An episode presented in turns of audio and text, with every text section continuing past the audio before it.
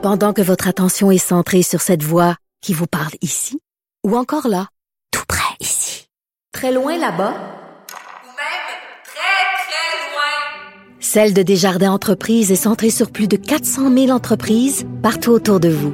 Depuis plus de 120 ans, nos équipes dédiées accompagnent les entrepreneurs d'ici à chaque étape pour qu'ils puissent rester centrés sur ce qui compte, la croissance de leur entreprise.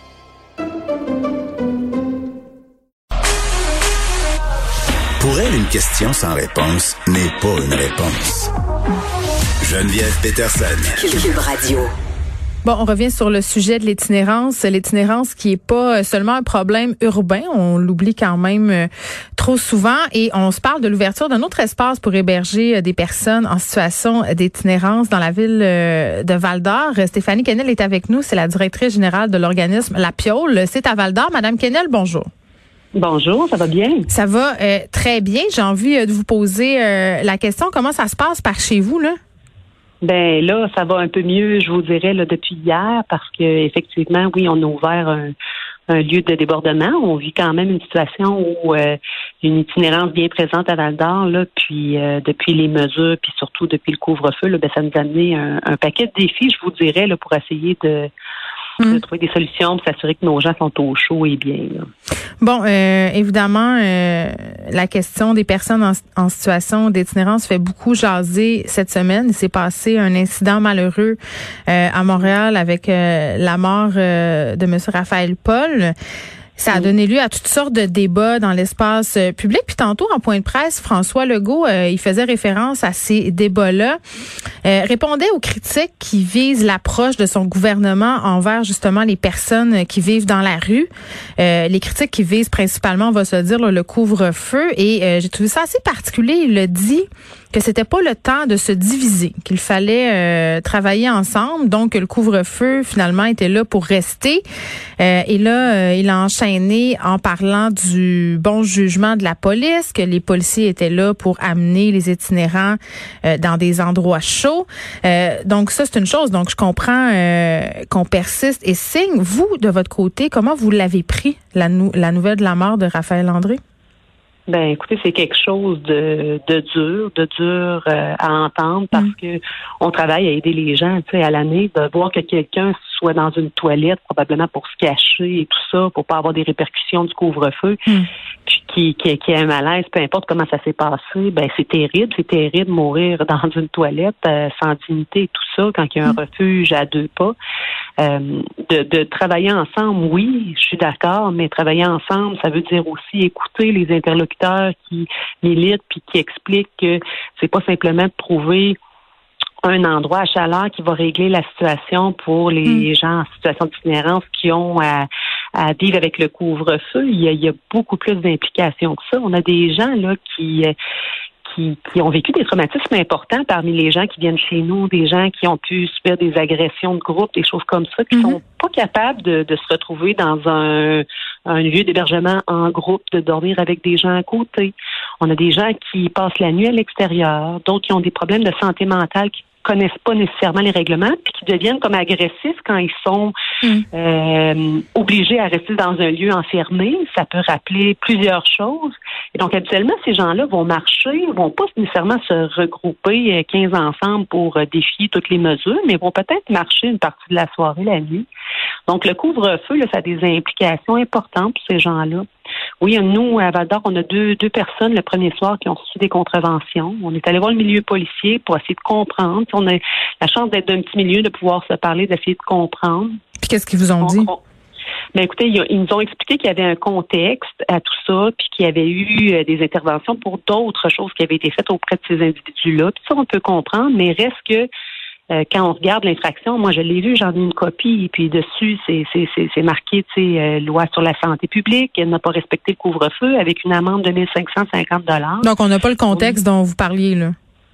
Oui, ben on a un peu le contexte. Oui, il y a eu certaines situations peut-être d'agressivité et tout ça, mais en même temps, ce qu'il faut comprendre, tu sais, on recule il y a cinq ans, là, on a vécu une situation, une crise à Val d'Or. Euh, il y a quand même. Vous parlez de la crise avec la police. Oui, il y a quand même une certaine méfiance qui, qui, qui puis là, je ne remets pas en jeu le travail de la police euh, non plus parce que on a quand même une belle collaboration, puis on a avancé là, depuis les dernières Juste pour qu'on puisse suivre, là, on fait référence évidemment à ce reportage d'enquête qui avait beaucoup fait jaser. Euh, on, on, prétendait dans ce reportage-là qu'il y avait des policiers de la SQ qui avaient des comportements plus que problématiques avec des ressortissants des communautés autochtones. Donc, euh, ce que ça donne au final, c'est que les gens qui sont des ressortissants des communautés autochtones, et là, je sais pas si les personnes qui ont été interpellées et qui ont eu des contraventions euh, sont des autochtones, mais il y a une certaine méfiance, c'est ce que vous me dites. Oui, oui, puis même si les gens font le travail mieux et tout ça, il y a une méfiance qui va de mieux en mieux, qui travaille présentement, mais il y a quand même des, des contre-coups pour ces deux personnes-là mm-hmm. qui, oui, étaient deux personnes autochtones. Mm. Euh, donc, donc pour nous, sais, c'est dire aussi comment ces personnes-là vont payer. Je veux dire, les gens ramassent des canettes pour, pour Ils n'ont pas d'argent. 1550 dollars, ultimement, ça mène euh, s'il y a un non-paiement, un emprisonnement, ce qui est, qui est complètement un non-sens à notre Mais c'est comme si on, on les met encore plus à part, qui sont déjà en les stigmatisant davantage. Puis euh, j'ai envie de vous demander, Madame Kennel, parce qu'ici, euh, bon, évidemment, les euh, les personnes autochtones sont surreprésentées dans la population qui vivent, qui vit, pardon, en situation d'itinérance. Est-ce que c'est la même chose chez vous à Val d'Or? Oui, ben écoutez, si je regarde nos statistiques l'année passée, notre mm. hébergement d'urgence, c'est à 60% des personnes autochtones qui le fréquentent. Donc euh, oui, il y a une forte proportion. Tu sais, on vit dans un milieu, dans une petite communauté, mais qui est entourée aussi de, de communautés autochtones diverses. On mhm. reçoit beaucoup de gens au niveau des qui viennent du nord euh, pour recevoir aussi des soins de santé, donc qui sont momentanément chez nous, puis qui des fois ne réussissent pas à retourner chez eux, puis qui se retrouvent dans un contexte d'itinérance aussi. Donc, euh, oui, ça, ça, amène une réalité autre. Euh, j'imagine que le type d'itinérance est assez différent. Puis là, c'est peut-être, euh, si j'ai des préjugés, là, merci de me le souligner, corrigez-moi, mais est-ce que vous êtes la seule ressource? Parce que j'imagine que c'est pas, par exemple, comme dans une grande ville où on a plusieurs organismes communautaires, des refuges. Oui. À fait. Oui, on est ben, dans notre municipalité, on est la seule ressource qui reçoit les gens en situation d'itinérance. Il y en a d'autres en région, mais à plusieurs kilomètres. Puis c'est là où des fois aussi, justement, c'est un peu problématique parce que s'il y a des gens qui sont en conflit ou des gens où, par exemple, il y a une situation d'agression, puis mm. que les deux personnes vivent à la rue, l'agressé et l'agresseur, ben souvent S'ils veulent aller dans un lieu d'hébergement, il y en a juste un, ils se retrouvent ensemble. Ça peut créer des situations inconfortables aussi, qui fait que des fois certaines personnes ne viennent pas euh, dans, dans notre refuge non plus. Donc, euh, donc le fait qu'on ait ouvert aussi aujourd'hui, c'est très temporal. On a ouvert un site, un deuxième site de débordement euh, dans le sous-sol d'une église avec la collaboration de nos partenaires du centre de santé. Hum avec les gens du milieu policier. On a un poste de police mix autochtone qui est impliqué aussi avec les gens du centre d'amitié autochtone. On va essayer de trouver une solution qui est temporaire, par contre, il faut le dire, mais qui euh, vient nous aider beaucoup parce qu'on vivait un, un débordement. Là, c'est plus de 45 personnes qui venaient coucher chez nous. Mais ce débordement-là, euh, Madame Kennel, pardonnez-moi, est-ce que c'est nouveau ou ça a toujours été euh, en augmentation? Est-ce que vous avez l'impression que la COVID a un petit peu périclité la, fait péricliter la situation? Oui, je dirais qu'il y a une augmentation. C'est sûr que c'est toujours un temps occupé, le temps de l'hiver. Il fait quand même froid ici aussi, donc euh, il y, a, toujours plus de gens. Mais de voir ça en déjà au début du mois de janvier, on voyait une, grande augmentation. Ce qu'il faut comprendre, c'est que nos lieux physiques aussi ne sont pas adaptés euh, aux mesures euh, sanitaires à la base. Donc, il a fallu hmm. tout repenser nos espaces. On a des gens qui dormaient dans les salles à manger, dans les couloirs, dans les bureaux, pour respecter la hmm. distanciation de deux mètres. Puis, il faut parler de dignité aussi à un moment donné. Là. Pardon? Il faut parler de dignité aussi à un moment donné. Là, accorder tout le monde comme ça. ils sont déjà dans des situations difficiles. Tout à fait, tout à fait. C'est, c'est, pas évident pour eux. c'est pas évident pour le personnel non plus. je veux dire, mm-hmm. si on a un couvre-feu, on a des gens qui, des fois, par exemple, sont agressés puis iraient prendre une marche, seraient à l'extérieur.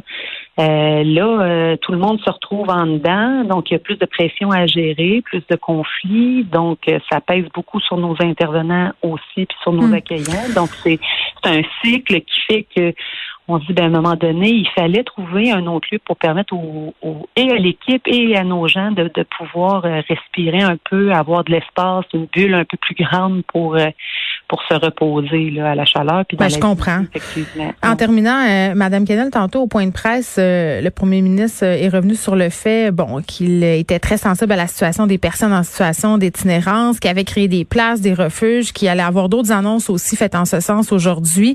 Euh, Est-ce que vous avez l'impression qu'il vous oublie? Hein, les personnes qui travaillent dans le milieu de l'itinérance en région, est-ce que vous avez assez de ressources pour les aider, vos gens?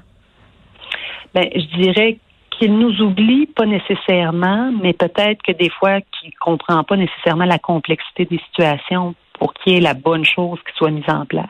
Hmm. Il y a des choses où tu sais c'est pas nécessairement une ressource, mais c'est c'est pas nécessairement des fois des sous, bien qu'on en ait vraiment besoin puis qu'on soit toujours euh, on ait de la difficulté à survivre.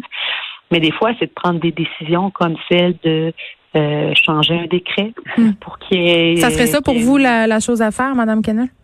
Ben, en ce moment, on pense que oui. On espère qu'il n'y aura pas d'autres contraventions. On va accompagner nos gens aussi. Puis c'est important de dire qu'on comprend les mesures sanitaires et qu'on veut aussi protéger nos gens là, de, de- du virus qui parfois là, on a beaucoup de diabète, nous, parmi nos membres, de, de gens qui auraient des complications si Ouais, ouais. le virus. Mais on peut le faire pas nécessairement par la répression, mais peut-être par d'autres moyens qui sont plus efficaces. Là. Merci, Stéphanie Kennel, qui est directrice générale de l'organisme La Piole, c'est à Val d'Or. Euh, l'organisme qui ouvrait un deuxième espace d'hébergement dans le sol d'une église pour suffire euh, à la demande des personnes en situation d'itinérance.